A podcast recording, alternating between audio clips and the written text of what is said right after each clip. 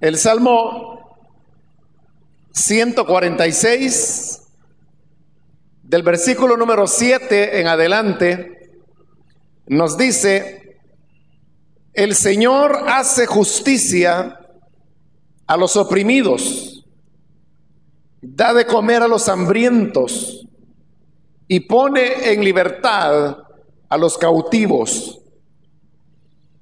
El Señor da vista a los ciegos. El Señor sostiene a los agobiados. El Señor ama a los justos. El Señor protege al extranjero y sostiene al huérfano y a la viuda, pero frustra los planes de los impíos. Solamente eso leemos. Pueden tomar sus asientos, por favor. Cuando hablamos acerca del tema de la justicia, eh, todos entendemos a qué nos estamos refiriendo. Y sabemos cuando algo es justo y cuando algo es injusto.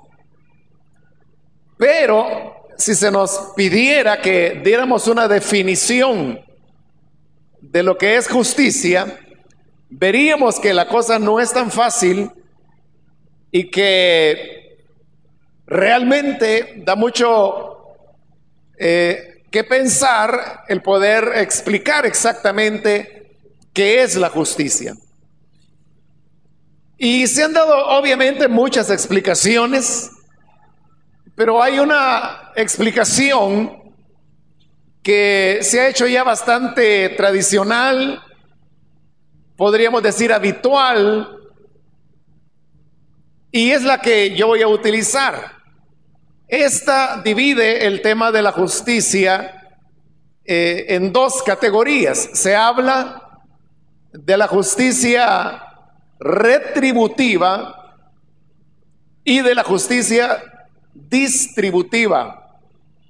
Es decir, hay dos tipos de justicia, la justicia retributiva y la otra es la justicia distributiva.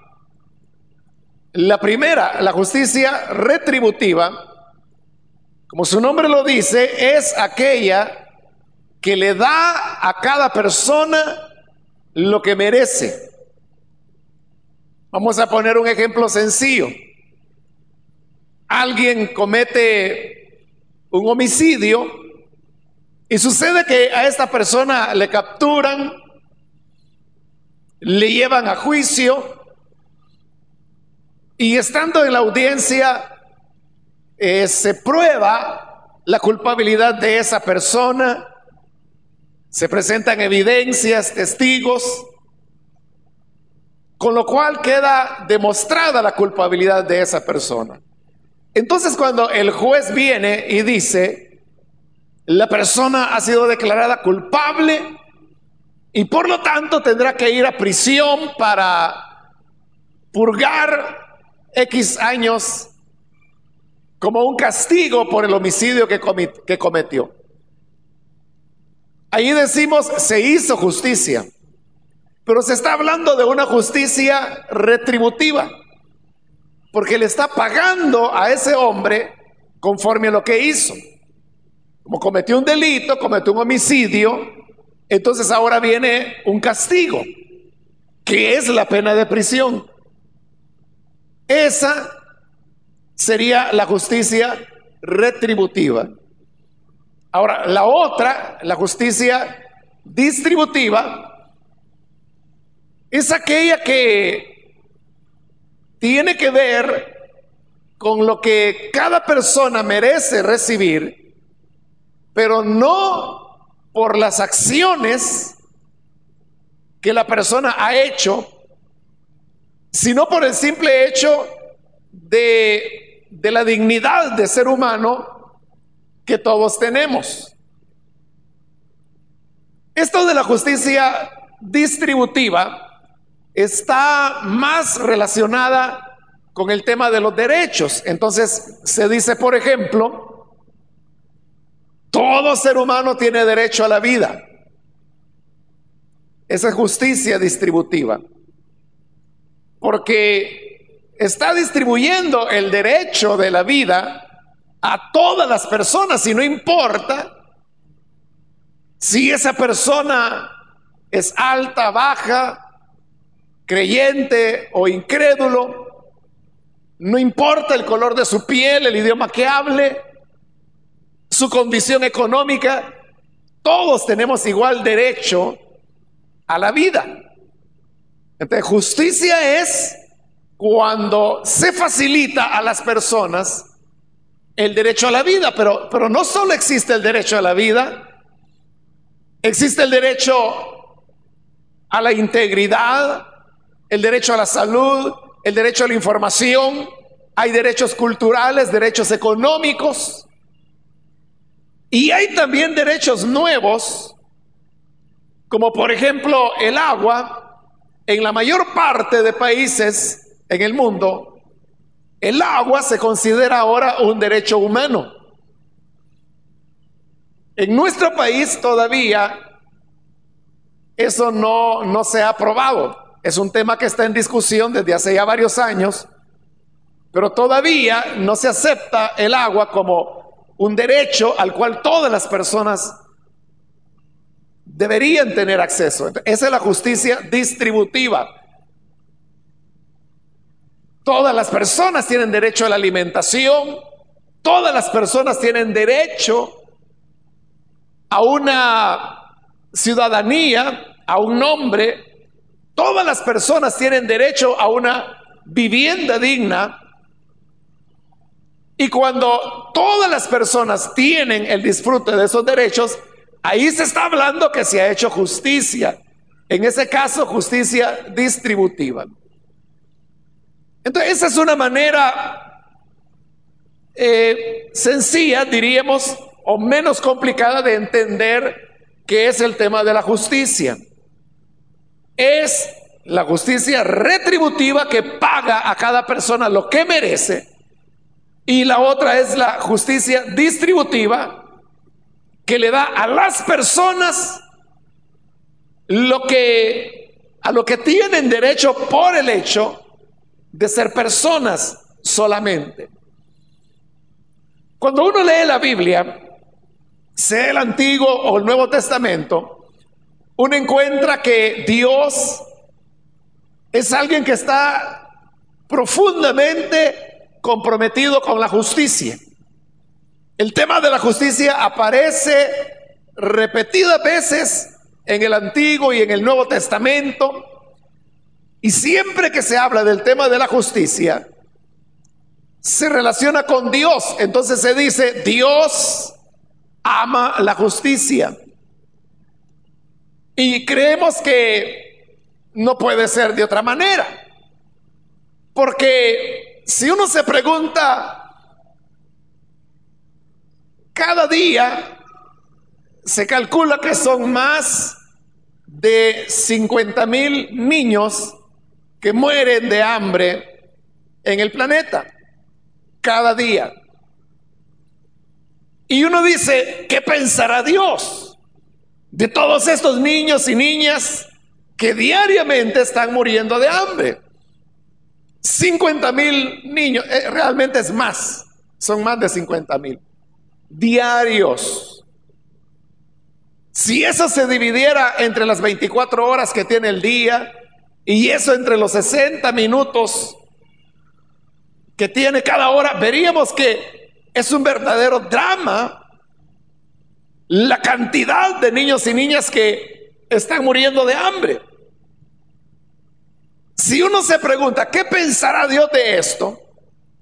Todos responderíamos, eso es algo que a Dios no le agrada. Dios no está contento con esa situación. Pero ¿por qué estamos tan seguros que Dios no está contento con esa situación?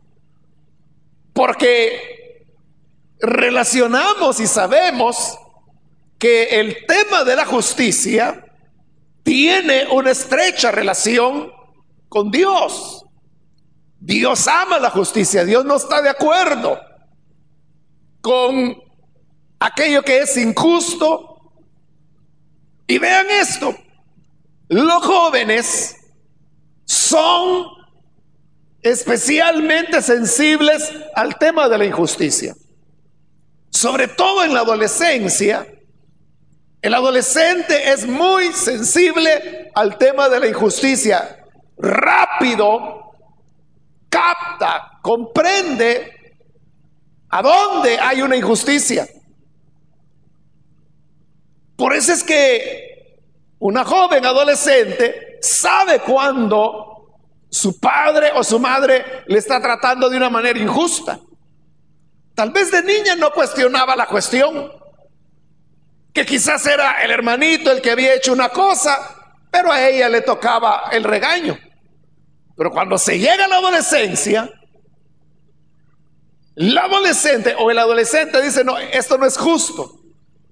Y no solamente se descubren injusticias en la familia, se descubren en la escuela, se descubren en la iglesia, se descubre en el vecindario, se descubre en la sociedad.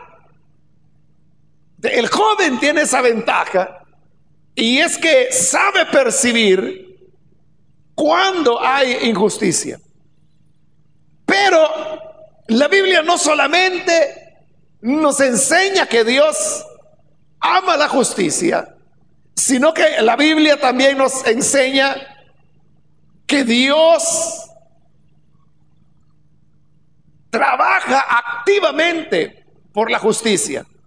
Porque una cosa es que una persona diga, no, yo, yo quiero lo justo. Yo amo la justicia, yo sueño con un mundo en donde cada persona tenga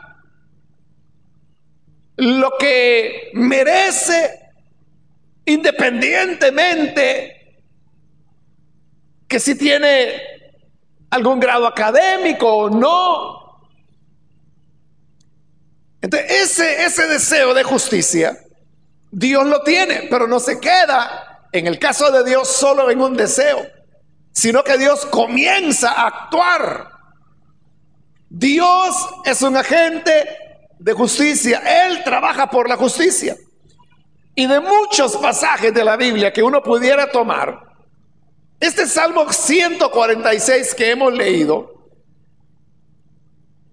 claramente afirma cómo el Señor es activo en el tema de la justicia. Vean los verbos que, que se utilizan en los versículos que hemos leído, porque recuerden que los verbos son los que describen una acción. Dentro de una frase, el verbo es el que está señalando la acción que se hace. Dice el versículo 7, el Señor hace justicia a los oprimidos. Pero vean que está diciendo que Dios hace justicia a los oprimidos. No dice Dios desea que los oprimidos se les haga justicia. O Dios pide que a los oprimidos se les haga justicia. Él lo desea y lo pide, pero lo hace también. El Señor hace justicia a los oprimidos, da de comer a los hambrientos. Está hablando de una acción, dar de comer. Pone en libertad a los cautivos. Está hablando de una acción liberadora de Dios. Claro, cuando habla de cautivos, no está hablando de alguien que está cautivo por un delito que cometió, sino que aquellos que precisamente llegan a la cautividad por causa de la justicia. Porque sucede que aunque la justicia es algo noble, algo que todo ser humano debería anhelar, la verdad es que en el mundo de pecado hay muchos enemigos de la justicia que no quieren que se haga justicia, que no quieren la liberación de los oprimidos, que no quieren que el hambriento tenga pan. Y aquellos que luchan por la justicia son los que tendrán que enfrentar las consecuencias, entre ellos la cautividad. De esos cautivos es que está hablando ese versículo 7 cuando dice que el Señor pone en libertad a los cautivos. En el versículo 8 el Señor da vista a los ciegos. Pero es Él, está actuando para darle vista a los ciegos. El Señor sostiene a los, a los agobiados. El Señor ama a los justos. Pero vean la repetición, el Señor, el Señor, el Señor, el Señor. Porque Él es quien lo hace. Él está activo. Versículo 9, el Señor protege al extranjero y sostiene al huérfano y a la viuda. Entonces Dios no solamente ama la justicia, nos enseña acerca del tema de la justicia, sino que también Dios está activo, Él actúa como lo hemos leído allí, para dar de comer al hambriento, para dar vista al ciego, para dar libertad al cautivo, para redimir al oprimido, Dios lo hace.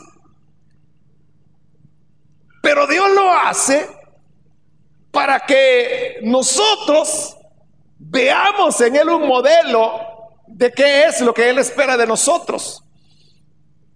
Este es un aspecto sumamente descuidado por las iglesias. Porque hoy en día se tiene una idea equivocada de lo que es el Evangelio.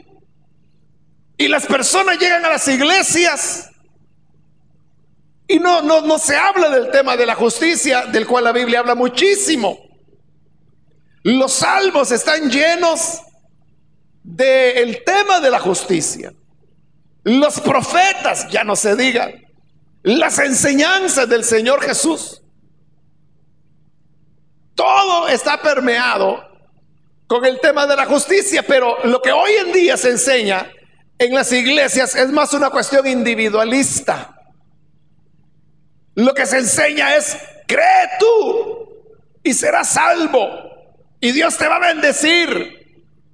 Traigan su dinero, sus ofrendas y entonces van a tener mucho dinero, Dios los va a prosperar. Y se comienzan a hacer ofrecimientos de riqueza, de casas nuevas, de carros nuevos. Las personas comienzan a recibir un evangelio que, que, no es el verdadero evangelio bíblico, es un evangelio adulterado. Porque entonces lo que la gente quiere es pensar en sí misma. ¿A dónde voy yo a crecer y hasta dónde voy a llegar sirviendo al Señor, pero está pensando en sí mismo. Pero Dios lo que quiere es que, así como Él es, ama la justicia y Él es activo en la justicia, quiere que también nosotros amemos la justicia y seamos activos en la promoción de la justicia. Esa es una parte importante de la fe del Evangelio. El cristianismo se caracteriza por su apego al tema de la justicia que viene a ser central. Tan central es que nuestra misma salvación, la muerte del Señor Jesús en la cruz del Calvario, ocurrió por justicia. Por eso es que el Nuevo Testamento a la salvación le llama la justicia de Dios. Y al hecho de ser salvados, el Nuevo Testamento le llama justificación.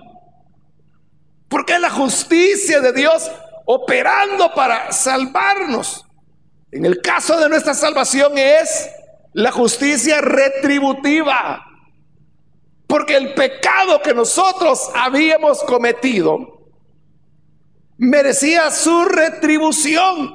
era justo que se le castigara, pero Cristo tomó nuestro lugar, Él recibió el castigo, la ira de Dios se descargó en Él y por lo tanto la razón de nuestro pecado fue retribuida en Él y así nosotros hoy tenemos la vida y la salvación todo porque la justicia de Dios operó en su Hijo Jesucristo. Cuando hay personas que dicen, no, ese tema de la justicia, eso es político. Eso no tiene nada que ver con la iglesia, eso está bien para las organizaciones sociales, para los sindicatos, para los partidos políticos pero no para la iglesia. Quien eso habla necesita leer la Biblia. Necesita enterarse de qué es lo que la palabra de Dios dice acerca del tema. Si tenemos un Dios que se dedica a hacer justicia a los oprimidos, a dar de comer a los hambrientos, a poner en libertad a los cautivos, a sostener al huérfano y a la viuda, a proteger al extranjero, si ese es nuestro Dios, entonces el tema de la justicia no debería parecernos a nosotros extraño. Y mucho menos tener nosotros una actitud de rechazo hacia el tema. Al contrario, debería interesarnos muchísimo y debería hacernos preguntar, ¿qué puedo hacer yo? ¿Cuál es el papel que me corresponde en resolver los problemas de injusticia? Ahora, otra verdad que uno encuentra en la Biblia es que Dios ama a las víctimas de la injusticia. Y las ama por el hecho de ser víctimas. En ese salmo lo podemos ver. En el versículo 9 dice, el Señor protege al extranjero, sostiene al huérfano y a la viuda. Esas son las víctimas. El extranjero es lo que hoy en día nosotros llamáramos o llamamos los emigrantes. Las personas que migran hacia otro país no lo hacen por turismo, van arriesgando su vida, van exponiéndose a una serie de peligros. Son personas que necesitan ayuda, necesitan protección y dice que el Señor protege al extranjero. Porque los millones de migrantes ilegales que hay en el mundo, ellos no tienen identidad. Porque son ilegales. Y al no tener identidad no tienen derechos. Y por eso es que les dan empleos donde les pagan mal. No tienen acceso a servicios sociales que otras personas sí tienen. Entonces, el que emigra es una víctima, pero el Señor le ama por el hecho de ser víctima. También habla del huérfano, de la viuda. El huérfano es alguien que está condenado a la pobreza. No tiene padres, no tiene quien le apoye para el estudio, a veces ni siquiera para tener una vivienda. Y el huérfano debe rondar por las calles. La viuda ha quedado sola, es anciana, no tiene cómo valerse por sí misma. Son víctimas. Estos tres elementos, el extranjero, la viuda y los huérfanos, se repiten varias veces en las sagradas escrituras. Siempre se habla que Dios tiene interés en el extranjero, en el huérfano, en la viuda. El emigrante, el huérfano y las viudas. Dios está del lado de las víctimas.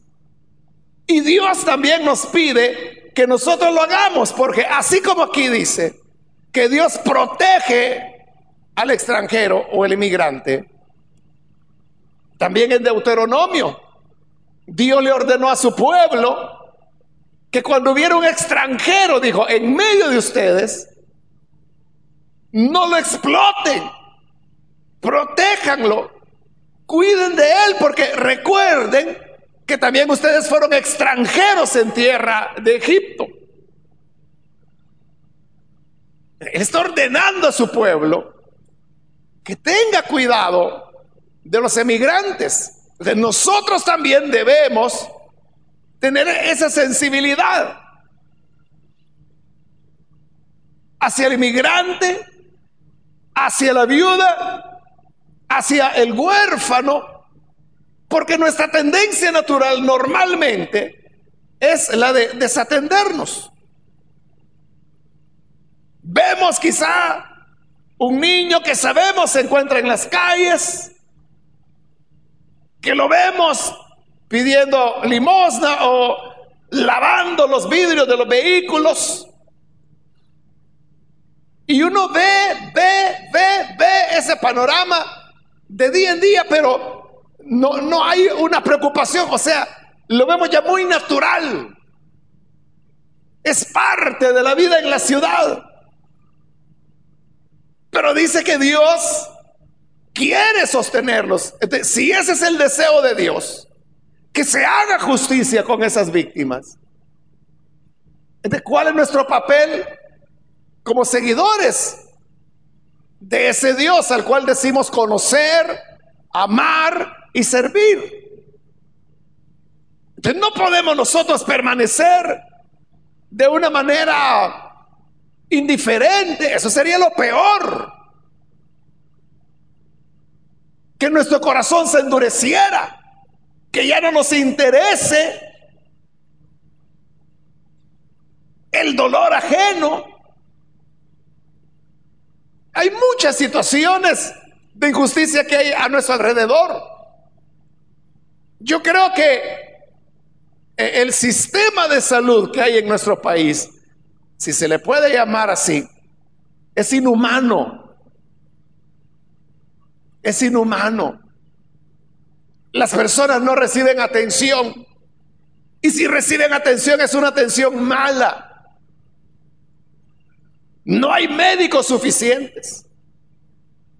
No hay los recursos ni siquiera básicos. Un muchacho que está estudiando medicina y está haciendo sus prácticas en un hospital, me contaba de cómo estaban ya finalizando la, una cirugía y había que suturar al paciente. Y cuando el médico dijo, bueno, traigan el hilo, vamos a suturarlo. No hay hilo. Y no lo podían dejar abierto al cliente ahí, ¿verdad? Entonces dice que tuvieron que ir por todo el hospital buscando hilo para poderlo suturar. Y me decía este muchacho, tuvimos que tener y esperar 30 minutos con el cristiano ahí con el vientre abierto para mientras se encontraba el hilo. Y me dice, hasta que finalmente allá por maternidad hallaron un pedacito de hilo que no alcanzaba para hacerle todas las suturas, así que solo tres puntadas le dieron para medio cerrar la herida. Esa es la realidad. Y esto que les estoy contando, ustedes saben que es una de tantas situaciones de las cuales ustedes conocen muchas, que todas las personas terminan dándoles algún analgésico. Quizá lo que tiene la persona es una enfermedad grave que necesita un medicamento especializado. Y lo que le dan es acetaminofén. Por eso la gente dice, ¿y qué voy a ir a hacer al hospital? Para eso mejor voy a la tienda y compro tres acetaminofén y me las tomo yo. E, eso es inhumano.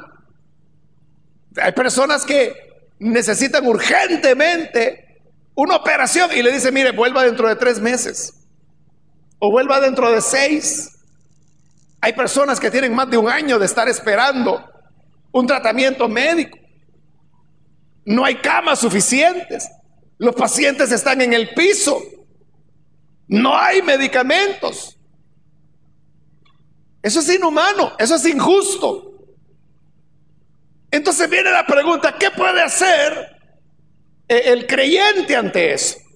Porque hemos visto que Dios ama la justicia y Dios está del lado de las víctimas. Entonces los cristianos debemos estar también del lado de los que tienen dolor. Nuestro lugar no debe estar al lado de los poderosos, al lado de los que son los autores de las injusticias. Porque hay personas que les gusta codearse con don fulano de tal, con don vengano, y, le gusta la grandeza. Pero Dios, Él decide estar del lado de las víctimas, al lado del huérfano, al lado de la viuda, al lado de aquella viejecita que no tiene quien por ella y que vive de milagro. Vive de que nació una plantita de mora ahí frente a su casa, la cuida para un día poder hacer sopa de mora y esa es su comida. Y así la va pasando. Dios está con esas personas. Nosotros también debemos estar con esas personas. Si es que nos decimos creer en el Dios de la Biblia, porque ese es el Dios de la Biblia. Dios no está tan interesado en que nosotros podamos hacer cosas religiosas. Por eso es que en el profeta Isaías el Señor pregunta, ¿cuál es el ayuno que a mí me agrada? A cualquier evangélico religioso se le vendría la respuesta, ah, el ayuno que a Dios le agrada es de 6 de la mañana a 6 de la tarde y que uno pase de rodillas cantándole y buscando a Él. Pero Dios dice, no, no es ese el ayuno que a mí me agrada. El ayuno que me agrada es que compartas tu pan con el hambriento, que rompas las cadenas de opresión. Ese es el ayuno, esa es la religión que a Dios, al Dios de la justicia, le agrada. El problema es que eso no lo vemos nosotros como servicio a Dios. Y hay gente que dice, ah, no, esos son asuntos sociales. Y no la iglesia social. Y no nosotros somos sociales, pues. Y no la fe se vive en la sociedad. Y no el evangelio tiene una función social. Y entonces, ¿Cómo que estamos separando? Y no, no, yo cantar los coritos, leer la Biblia, orar, esa, esa es mi vida. Pues eres un pésimo creyente. Porque nuestro Dios es este que dice acá, que hace justicia a los oprimidos, que da de comer a los hambrientos. Pero ¿cuándo es que la iglesia toma como su misión hacer justicia a los oprimidos. Hoy que está de moda eso, que hay iglesias que ponen su visión y misión. ¿En cuál iglesia ustedes han encontrado que diga ahí nuestra visión o misión es hacer justicia a los oprimidos? Ninguna iglesia lo va a hacer. Una iglesia podrá decir, nuestra misión es ser una buena opción para las familias,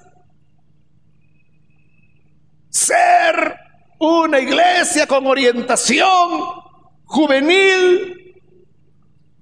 Pero esas visiones no responden al Evangelio. Porque Dios es el que hace justicia a los oprimidos, el que da de comer a los hambrientos. Cuando una iglesia diga, nuestra misión es hacer justicia al oprimido, dar de comer al hambriento, proteger al migrante, sostener al huérfano y a la viuda, esa iglesia será verdaderamente digna de ser llamada iglesia del Señor. Pero una vez más, ¿qué iglesia hace eso? No lo hacen. Lo que quieren es tener más miembros, crecer más, para ser la iglesia más grandota del país, o para tener más recursos, más dinero. Entonces debemos preguntarnos, ¿cuál es nuestro papel? ¿Cuál es tu papel en el tema de la justicia? ¿Qué haces tú? ¿Qué haces frente a un huérfano? ¿Qué haces ante la vulnerabilidad de un niño, de una niña? ¿Qué haces ante los oprimidos? Porque hay opresión. Hay campesinos oprimidos, hay obreros oprimidos que no les pagan prestaciones, que a veces no les pagan o les pagan atrasado. Eso es opresión. Y eso Dios lo odia. Y Él quiere ayudar a esas personas porque Dios siempre está del lado de las víctimas. ¿De qué lado estás tú? Hay muchas cosas que podemos hacer. Todo es eh, el poder tener iniciativas. Hay, un adolescente en los Estados Unidos, adolescente, tiene como 14 o 15 años en este momento, aunque él comenzó a trabajar hace algunos años atrás. Y él se enteró es, de esto, que en África hay cientos de miles de esclavos que lo venden por dinero. Y él llegó a enterarse que a veces hay niños o niñas que los venden como esclavos por cantidades hasta por 25 dólares. Porque son familias empobrecidas, que para ellos 25 dólares es una fortuna. Entonces venden a sus hijos y a sus hijas como esclavos les dan 25 dólares y el que los compró los puede utilizar para mano de obra forzada para explotación sexual, para tráfico de órganos. En fin, hay, varios usos que le dan a los esclavos. Entonces él dijo, significa que por cada 25 dólares que yo pueda juntar, puedo comprar un esclavo, puedo rescatar a un niño o a una niña de la esclavitud. Y él comenzó a hacer a contar esto a otros muchachos y comenzaron a juntar los primeros dólares y comenzaron a viajar hacia estos países que son del área sur del Sahara, lo que se llama el África subsahariana. Y comenzó a comprar niños y niñas y se los vendían. Pero claro, él no los podía sacar de África porque era un trámite muy engorroso. Él tuvo la idea de hacer aldeas hogar, en donde recibir a estos niños y niñas. Para no hacer larga la historia, hoy ese es un ministerio enorme, que cada año compran miles y miles de niños y niñas esclavos, y los compran y los llevan a estas aldeas, donde les dan alimento, educación, formación cristiana. Y es un proceso que todo el tiempo lo están haciendo. Este muchacho, que todavía es un adolescente, Él es famoso. Incluso hay un libro que está traducido al español, lo pueden encontrar en las librerías que venden materiales evangélicos, donde dice uno hace la diferencia. Y es eso, el testimonio de un jovencito que un día se propuso hacer algo. Sé de otros adolescentes que se enteraron de cómo los niños eran reclutados en conflictos que había en África. ellos fueron y lo que llevaban eran cámaras de video caseras. Porque habían oído las historias. Y ellos llegaron a, los lugares donde estos conflictos estaban en, en proceso. Y fueron a los lugares donde sabían que tenían concentrados a los niños, niños, que los habían reclutado a la fuerza para que fueran combatientes. Y ellos comenzaron a grabar todo eso. Y son tomas impresionantes donde cientos y cientos y cientos de niños, niños de 7, 8, 9 años de edad, bajo una barraca como esta, y ellos con su cámara tomando todos esos niños que estaban ahí. Esos videos provocaron una conmoción en el mundo. Y entonces las naciones comenzaron a preocuparse por el problema de los niños combatientes. Y fue solamente por la iniciativa de unos jóvenes con una cámara de video casera. No se necesita ser una persona poderosa, no se necesita estar al frente de una organización social que hace temblar un país. No se necesita tener grandes recursos. Se necesita solo tener obediencia a la palabra de Dios. Entonces, ¿qué se te ocurre a ti? Aquí mismo en El Salvador tenemos ejemplos.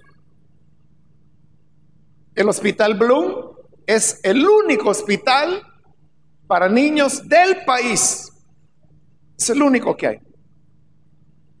Entonces, ¿qué hace una madre cuando su niño allá en el norte de Morazán o de la Unión o del norte de Chalatenango se le enferma un niño. ¿A dónde acude? Solo hay un lugar en el país, el Hospital Bloom. Pero igual, llegan y tiene que hacer una fila de siete horas para ver si le van a atender al niño. Se hace noche. Y esa madre no puede volver. ¿Qué hacen estas personas? Se quedan a dormir en la calle en los alrededores del Hospital Bloom. No tienen donde bañarse, no tienen donde comer y tienen que dormir en la calle. Entonces hubo un grupo de cristianos que dijo, ayudemos a estas personas. Y rentaron una casa un poco amplia cerca del Hospital Bloom. Y entonces lo que hacen es que van al hospital y cuando hay así una madre que dice, mire, yo vengo desde Morazán y salí de allá a las 3 de la mañana y ya son las 5 y todavía no me atienden, ya no voy a poder regresar. señora, no se preocupe. Nosotros tenemos aquí una casa cercana. Estas personas se quedan ahora ahí. Donde sencillamente, pero por lo menos no van a dormir en la calle, sino que en una casa, en un colchón, les dan comida, tienen oportunidad ahí de donde bañarse, a veces incluso le dan ropa a la gente para que se cambie, les confortan e-, en el momento, les hablan de la palabra, diciéndole, vamos a orar por su niño, por su niña. Y eso lo hacen cristianos aquí del país. Pero ¿sabe qué? No tienen apoyo. Y ellos necesitan un milagro para poder continuar con ese ministerio. Por hablarles de algo que sucede acá en nuestro país.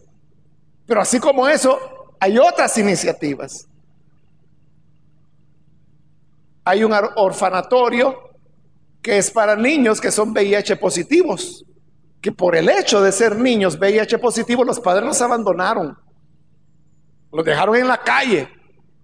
Vienen estas personas, los recogen y los tienen. Cuidan de ellos, les dan alimento, les dan una familia, sus cuidados médicos, sus medicamentos. Entonces no, no, es que se necesite de muchos recursos, sino tener la voluntad. ¿Por qué? Porque Dios es el que hace justicia al oprimido, el que protege a la viuda, el que sustenta al huérfano. Dios solamente quiere tu voluntad y Él abre las puertas de oportunidad. Si hay gente que dice, esto no le corresponde a la iglesia, esa persona merece que le encierren en un cuarto con una Biblia y que la lea de punta a punta unas cuatro veces para que entienda lo que la Biblia dice en verdad. Y que se dé cuenta que si no es la iglesia, siempre alguien lo hará, pero será una vergüenza que nos digamos hijos de este Dios que ama y es activo en la justicia, si nosotros somos indiferentes ante el dolor de los demás. Un elemento frecuente en los jóvenes es que los jóvenes dicen, me siento deprimido. Hoy sí que no siento ganas de hacer nada, no quiero ni levantarme, ya no aguanto a mis padres. La vida es una basura. Muchas veces los jóvenes se sienten así. ¿Sabes por qué? Porque solo están pensando en ellos. Pobrecito yo. Y pobrecita yo. Y que mis papás aquí. Y que mis papás allá. Y se olvidan que a su alrededor hay niños literalmente muriendo de hambre.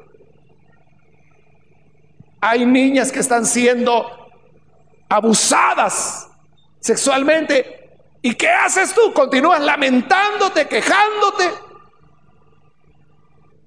Entonces es el tiempo de poder despertar y comenzar a actuar, así como Dios es activo en el tema de la justicia. O todavía piensas seguir la vida alegre, cantando, que una novia por aquí, otra novia por allá, que la nueva música que ha venido, ¿Para eso te salvó el Señor? Y no sabes que hay viudas, que hay huérfanos, que hay pobres, que hay oprimidos. Sé más serio con tu fe. Sé más responsable. Sé más creyente en el Dios de la Biblia. Y quiera Dios que hoy podamos hacer esa reflexión y reenfocar nuestra vida y nuestros intereses en una dirección diferente. Todavía pueden decir amén a eso. Vamos a orar entonces. Vamos a cerrar nuestros ojos. Y yo quiero hacer una invitación. Si hay con nosotros muchachos que todavía no han recibido al Señor Jesús como Salvador, pero si al escuchar esta palabra te das cuenta que, que, esto del Evangelio, esto no es cuestión de religión, esto no es cuestión de iglesias, no tiene nada que ver. Tiene que ver con un Dios que ama la justicia, que es activo en la justicia y quiere que nosotros también seamos imitadores de Él. Quiero invitar entonces, si hay algún muchacho o muchacha que hoy necesita venir a Jesús como Salvador, yo te invito para que ahí en el lugar donde estás te pongas en pie, para que podamos orar. ¿Quieres venir a Jesús? Ponte en pie. Con toda confianza yo te animo para que lo hagas. Solo voy a, pedir que lo hagas rápidamente, ya que el tiempo se nos ha avanzado. Pero hoy puede venir y hacerlo. ¿Hay alguien? Póngase en pie, por favor. ¿Alguna persona, algún amigo, amiga que necesita venir al Hijo de Dios? Ponte en pie. Ahí en el lugar donde estás, con toda confianza, ponte en pie y enrólate en el ejército de Dios, un ejército que trabaja por la justicia, que trabaja por la paz. Necesitas hacerlo, ponte en pie. Ven, ven ahora. Hoy es cuando Jesús te da la oportunidad para hacerlo. Ven. El Señor abrirá las puertas, abrirá los caminos. Hoy es tu tiempo para hacerlo. ¿Quieres venir? Ponte en pie. Y vamos a orar. También quiero invitar si hay muchachos que se han alejado del Señor pero necesitan reconciliarse. Hoy es tu momento, ven y reconcíliate. ¿Hay alguien que necesita hacerlo? Muy bien, aquí hay un muchacho, Dios te bendiga, bienvenido. ¿Alguien más que necesita pasar? Ponte en pie. Ven, vamos a orar. Bien, ahí atrás hay otra persona, bienvenido. Dios te bendiga. De este lado hay otra joven, bienvenida también. ¿Alguien más? ¿Puede venir? Queremos orar. Y esta oportunidad para que lo hagas. ¿Alguien más? Ponte en pie, vamos a orar acércate. Hoy es cuando el Señor te llama. Muy bien, aquí adelante hay otra persona, bienvenido. Alguien más que necesita venir. Hoy es tu oportunidad. Ven, que el Señor te está llamando y esperando por ti. Otra persona muy bien, aquí hay alguien más, bienvenido. Aquí hay otro muchacho, Dios te bendiga, bienvenido. ¿Alguien más que necesita venir? Muy bien, aquí hay una joven, Dios te bendiga, bienvenida. ¿Algo otra persona? Acércate. Es el momento para reconciliarse o para recibir al Señor por primera vez. Muy bien, aquí hay otro muchacho, bienvenido. ¿Alguien más? Te animo a pasar. Ven, acércate. ¿Alguien más? Yo voy a finalizar, voy a orar. Pero si hay alguna otra persona, hoy puede venir. Muy bien, aquí hay otro muchacho, bienvenido. ¿Alguien más? Vamos a orar en este momento. Ama la justicia, así como Dios la ama. Muy bien, aquí hay otra joven, bienvenida. Ahí atrás hay otra jovencita, bienvenida. Dios te bendiga.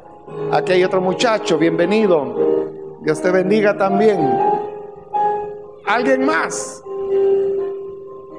Queremos orar ahora. Sé activo en la búsqueda de la justicia como Dios es activo también. Muy bien, aquí hay otra joven, bienvenida. Y aquí hay otro muchacho, bienvenido.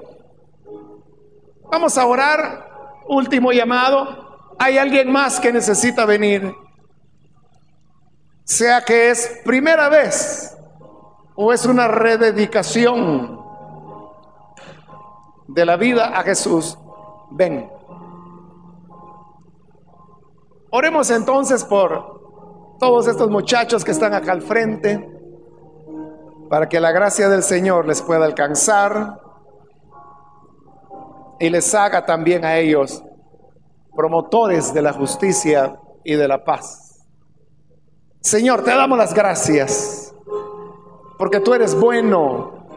Gracias porque este grupo de muchachos vienen ahora reconociendo su necesidad espiritual y también comprendiendo que tú nos llamas para llevar una, una vida de búsqueda de la verdad, de la justicia. Te pido, Padre, que pueda bendecir a cada uno de ellos y de ellas. Ábreles puertas de oportunidad que habrán de encontrar en el camino para ser activos en la justicia. Perdónales ahora ellos se arrepienten de haber llevado una vida centrada en sí mismos y ahora desean una vida abierta hacia las víctimas, que son quienes tú amas, Señor, y a quienes quieres libertar y ayudar. Y ayúdanos a todos los que estamos acá presentes, que hemos escuchado esta palabra para poder llevar una vida en la cual te agrademos y vivamos haciendo tu voluntad y haciendo real tu palabra. En el nombre de Jesús nuestro Señor. Amén.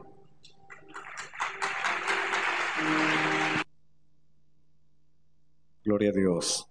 ¿Cuánto le dan la bienvenida a estos jóvenes que en esta hora le han dado su vida a Jesús. Bienvenidos.